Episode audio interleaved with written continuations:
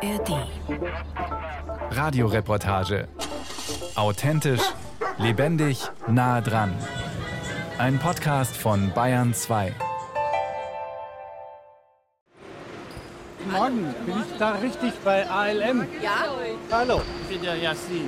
Hallo Jasin. ich bin Hallo, Ulrike, ich bin Johannes. von der Lebenshilfe. Ja, Ein Sonntagmorgen am Münchner Hauptbahnhof. Ich bin angemeldet zu einer sehr besonderen Bergwanderung im Projekt ALM von Alpenverein Lebenshilfe und den Maltesern. ALM steht für Alpen, Leben, Menschen und zu allen drei Begriffen wurde mir außergewöhnliche Vielfalt versprochen. Also ich habe dieses Wetter studiert und dort müsste es noch einigermaßen sein. Die Voraussetzungen für Fernsicht sehen erstmal nicht so rosig aus. In Bayern haben am Vortag starke Unwetter gewütet und auch heute regnet es. Für vereinzelte Regionen gelten immer noch Unwetterwarnungen.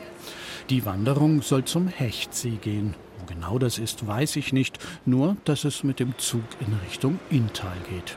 wo muss ich denn eine Fahrkarte kaufen? Wohin vor allem? Also eigentlich, wenn jetzt alle mit den B-Ausweisen kommen, fahren wir umsonst mit Und den ich kenne mit mir auch. B-Ausweisen. was, was ist ein B-Ausweis? Das sind diese Schwerbehindertenausweise. Okay. Und da kann immer eine Begleitung mitfahren. Und so schauen wir immer, dass wir möglichst kostenlos Okay. um die. Die Gruppe um Ulrike Warnke herum besteht, soweit ich sehen kann, aus 15 Frauen und Männern. Die Gemeinsamkeit, alle tragen Wanderkleidung und freuen sich sichtlich, einander zu sehen. Die Unterschiede könnten im ersten Augenschein kaum größer sein. Einige vom Äußeren her aus fernen Ländern, Menschen mit einer Behinderung und die Altersspanne reicht von jugendlich bis zum Rentenalter. Und mit jeder und jedem, die neu zur Gruppe stoßen, wird sie nicht nur größer, sondern auch bunter. Du bist vom Bayerischen Rundfunk. Bayerischen Rundfunk. Und ich bin der Michi, also eigentlich Michael, genannter Michi. Ja. So, ich bin Shamsur Rahman Kais. Ich komme aus in Oberhaching und ich gehe nach dem Berg spazieren. Und ist das dein Vorname oder dein Nachname? Nachname ist Kais. Geis. Ja, Geis. Schanzeran? Ja, und Shamsur Rahman ist Vorname. Ah, okay. Ja. Ja, weil Deutsch ist ein bisschen schwer. Habe ich noch nicht richtig gelernt. So. In der Gruppe zählen nur die Vornamen. Alle duzen sich. Shamsa Rahman ist vor ein paar Jahren aus Afghanistan nach Deutschland gekommen. Sein Weg führte zu Fuß über die sogenannte Balkanroute. Inzwischen arbeitet er in einer Hotelküche.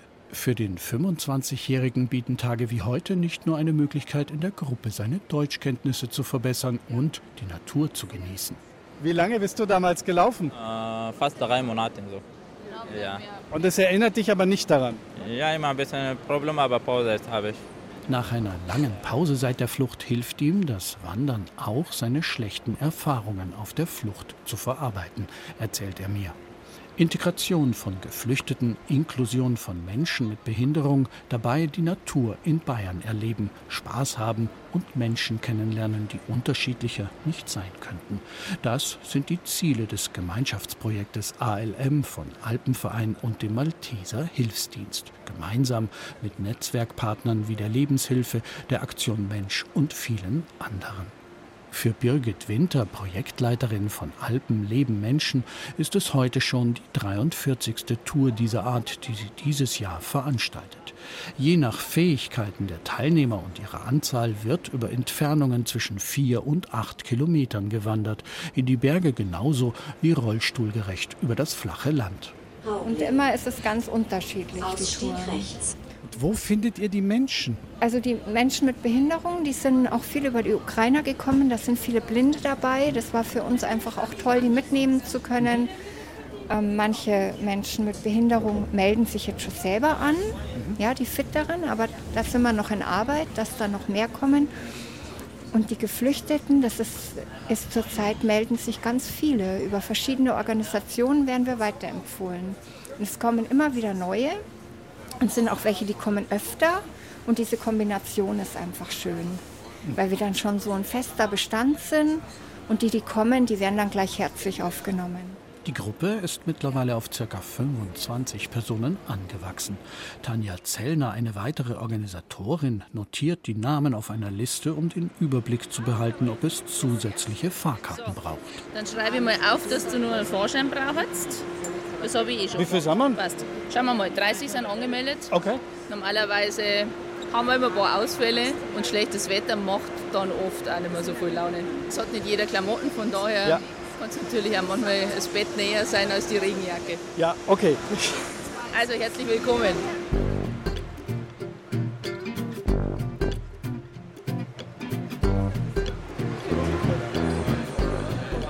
Und dann mahnen Tanja und Birgit zum Aufbruch. Wir bewegen uns zu den Bahnsteigen für die Regionalzüge und besteigen den Zug, der uns nach Kiefersfelden bringen soll. Es regnet immer noch bedenklich stark. Darf ich mich da hinsetzen? Ich kann mich noch gerne zu euch setzen, das geht schon noch. Ich setze mich neben Michi, der mich schon ganz am Anfang begrüßt hat, und Katharina, einer Frau um die 30. Anfangs ist sie ein bisschen wortkarg, später am Berg werden wir aber noch ein gutes Team werden. Ich gehe gerne wandern und so macht mir Spaß. Genau. Knapp eine Stunde sind wir unterwegs. Auf der anderen Gangseite sitzen zwei ältere Paare, die sich auf Ukrainisch unterhalten und mit bedenklicher Miene durch das regennasse Fenster aus dem Zug schauen. Mein Name ist äh, Irina. Mein Name ist Valerie. Und Sie kommen aus? Äh, in Kiew. Ich äh, komme aus Kharkiv. Die Verständigung ist schwierig. Valerie, Larissa und Irina sind erst seit einem Jahr in Deutschland. Mit viel Hilfe von Händen und Mimik erklären sie mir, dass sie vor dem Krieg in der Ukraine viel gewandert sind, in den Karpaten und auf der Krim. Für sie sind derartige Ausflüge nicht nur eine Gelegenheit, ihrem Hobby nachgehen zu können, sondern auch die willkommene Möglichkeit, einmal raus aus ihrer Unterkunft für Geflüchtete in einem Münchner Hotel zu kommen.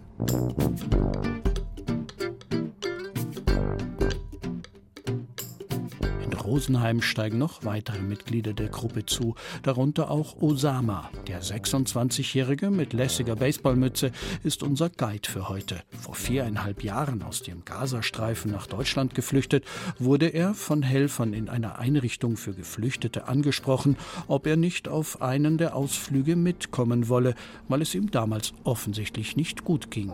Am Anfang war nicht so, dass ich halt ja irgendwie äh, gerne äh, wandern gegangen bin oder so. Sondern, Äh, jemand hat mir das empfohlen, halt so äh, von Bekannten von der Malteser.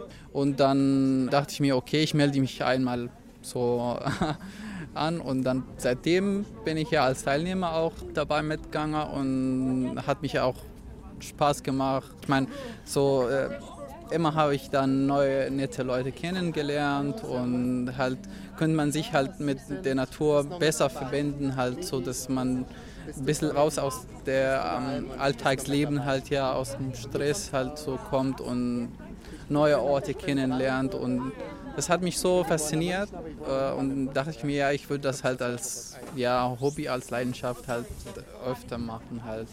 Ja, hallo Yassin. Grüß Osama, der mittlerweile eine Ausbildung zum IT-Techniker macht, ist gut bekannt in der Gruppe und genießt es, nicht mehr nur als Teilnehmer in den Gruppen unterwegs zu sein, sondern sie jetzt auch durch seine neue Heimat führen zu können.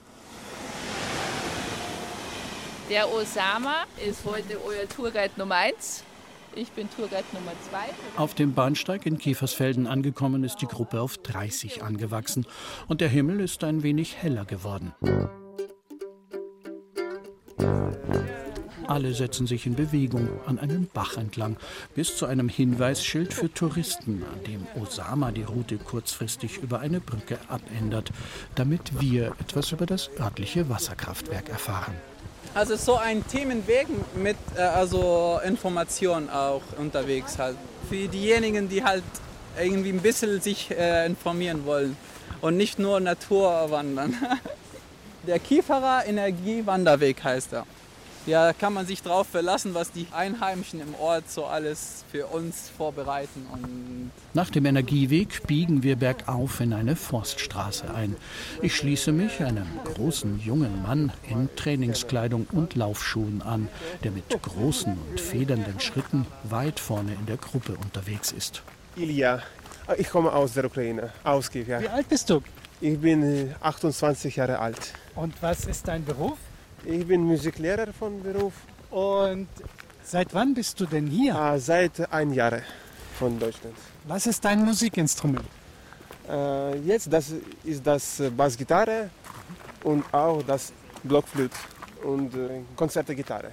Unterrichten kann Ilja noch nicht in Deutschland. Er arbeitet noch an den nötigen Sprachzertifikaten. Das ist eine frustrierende Angelegenheit, erklärt er mir auf dem schmaler und steiler werdenden Weg und irritiert mich. Für Menschen mit Sehbehinderung, so Ilja, gäbe es nämlich kaum Sprachkurse.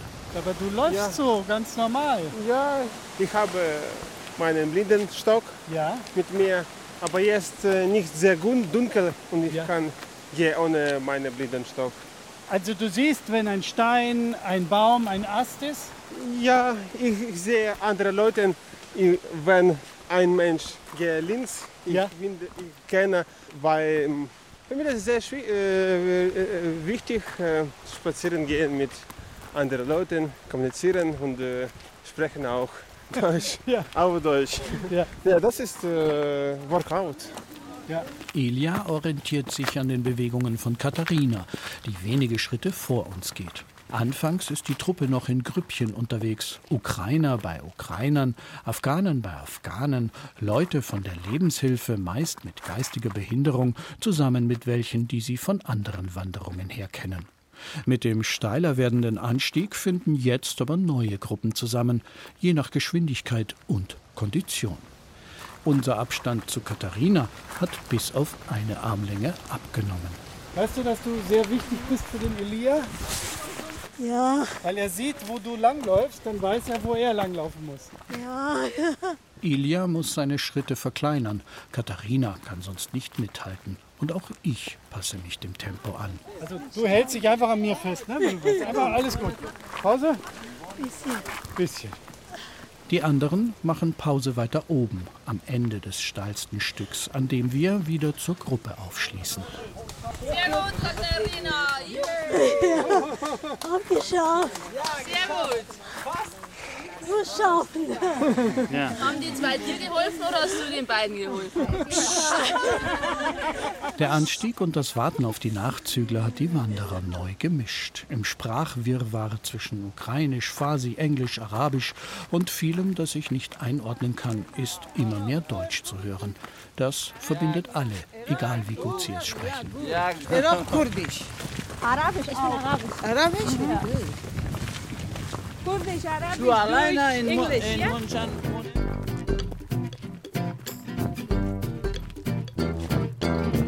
Ich schließe mich einer Gruppe von Frauen an, die mich vorher überholt haben. Kujesta. Kujesta. Kujesta. Du bist Julia. Nein, ich bin Johannes. Johannes. Johannes. Und du bist? Ich bin Zainab. Du Bisschen verstehe, bisschen nur Genau. verstehe. Warum kommst du mit? Weil Sport. Ja, bisschen, bisschen. Afghanistan auch gespart gemacht, ja. Mit Fußball spielen. Aber, äh, aber das äh, wandert sehr schön, sehr gut. Ich lerne nicht nur, dass es Afghaninnen gibt, die sehr gerne Fußball spielen, sondern dass es auch in Afghanistan viel Grün und viele Bäume gibt und dass Kabul entgegen meinem Vorurteil von Fernsehbildern her eine schöne und moderne Stadt ist. Guista zeigt mir Videos davon auf ihrem Handy. Kabul viele Berge.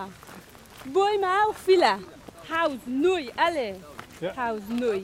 Ja. Viele, viele. Sehr, sehr schön Kabul. Das ist Kabul. Ja. Stimmt, da sind auch, ist auch grün, Ja, sind auch Bäume. Ja, Ja, gut ist eigentlich mir nie, nie zu Hause. ja.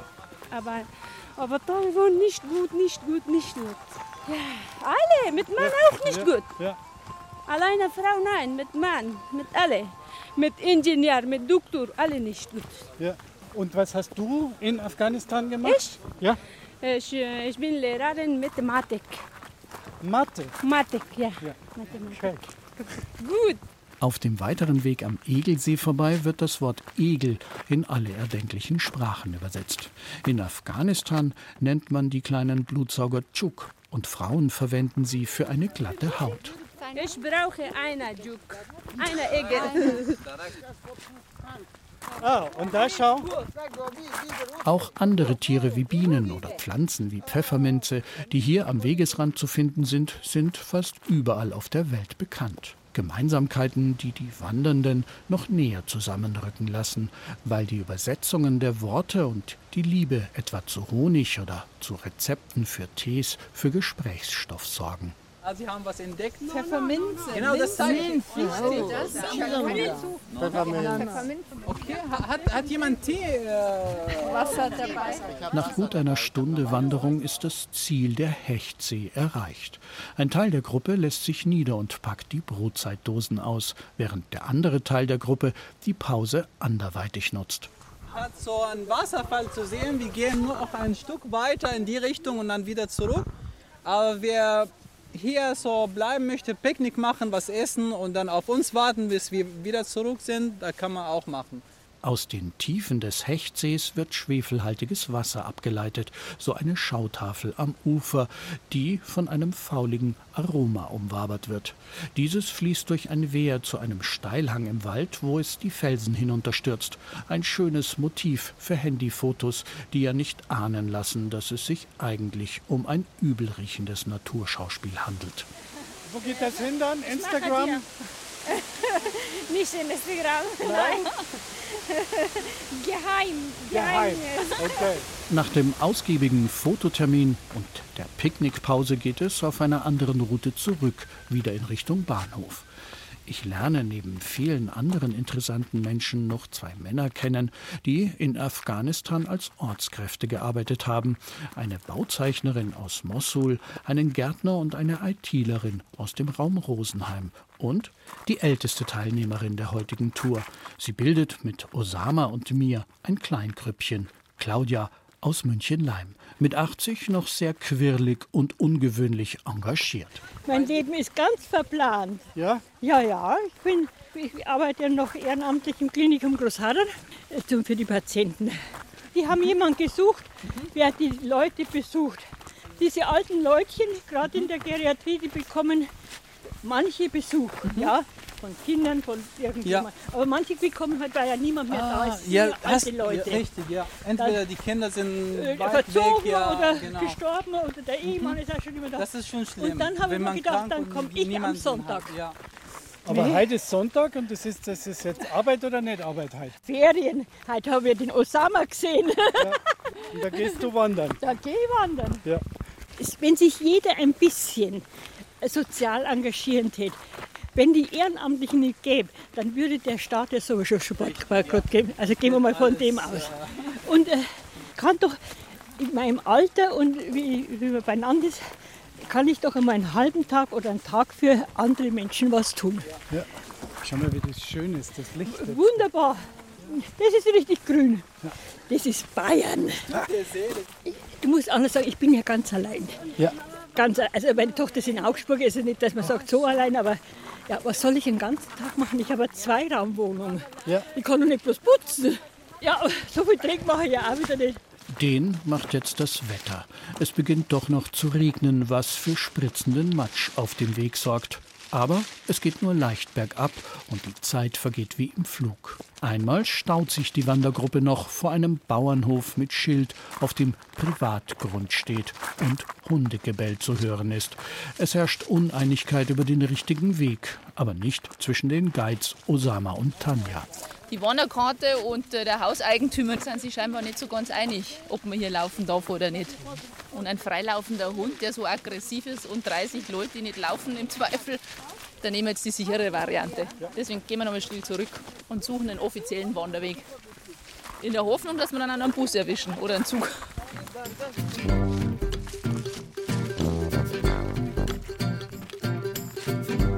Die Zeit reicht, sogar für den krönenden Abschluss der Wanderung, einen Besuch der Eisdiele, bevor der Zug kommt. Die Länge der Tour war ungefähr sechs Kilometer mit drei Stunden Gehzeit. Für die Geübten ein Spaziergang. Im Prospekt des Tourenprogrammes vom ALM-Projekt aber ein mittlerer Schwierigkeitsgrad, so die Organisatorin Birgit. Zum Beispiel Larissa ist das jetzt die Grenze. Sie hat jetzt Schmerzen in den Beinen und mit den Stöcken konnte sie das jetzt aber gut schaffen. Wir haben auch Wanderungen, die sind 8 Kilometer, aber wenn jetzt eine Steigung ist, zum Beispiel 200 Höhenmeter, dann reichen auch 6 Kilometer für diese Zielgruppe, wo die Menschen mit Behinderung dabei sind oder Ältere, da achten wir dann drauf. Das Tourprogramm von ILM besteht nicht nur aus Wandern, es gibt auch Fahrradtouren und Ausflüge zum Bouldern, je nachdem, was die Teilnehmer sich zutrauen und wie viele Helfer und Helferinnen sich Zeit nehmen können. An ihnen, so Birgit Winter, gibt es derzeit noch einen Mangel. Ich könnte immer mehr brauchen. Wir könnten viel mehr anbieten, wenn wir mehr Tourenleiter haben. Was müssen die können? Ein bisschen Erfahrung haben, einige Male mitgehen. Wir machen ja zum Großteil auch Spaziergänge. Da, da, muss man nicht zwingend einen Wanderleiterschein haben. Und als Begleiter, als Co-Tourenleiter, da kann man so ein bisschen im Hintergrund auch das Organisatorische machen, die Leute betreuen. Meistens schicken wir zwei Leute mit. Die ideale Motivation zum Mitmachen klingt aus dem Mund der mit der heutigen Wanderung zufriedenen Co-Tourenleiterin Tanja so. Erstens mal gehe ich sowieso gern in die Berg. Außerdem lerne ich ganz, ganz gern nette Menschen kennen. Und ehrlicherweise, uns geht es auch gut in Deutschland, ist meine Meinung. Und wir können ein bisschen was von dem teilen, was wir haben. Und äh, deswegen mache ich das. Und nicht zuletzt ist auch die Fitness, für die das Programm unter allen sorgt, eine zusätzliche Motivation, die alle, egal ob Guides oder Teilnehmende im Zug, noch einmal vor dem Handy mit Schrittzähler von Gärtner Daniel vereint, bevor sich die Gruppe wieder zerstreut. Bis zum nächsten Mal. Okay, 13.170 Schritte gemacht in 3 Stunden 38 Minuten. Wie viel Kalorien hast du da verbrannt? Kalorien verbrannt äh, 725,8.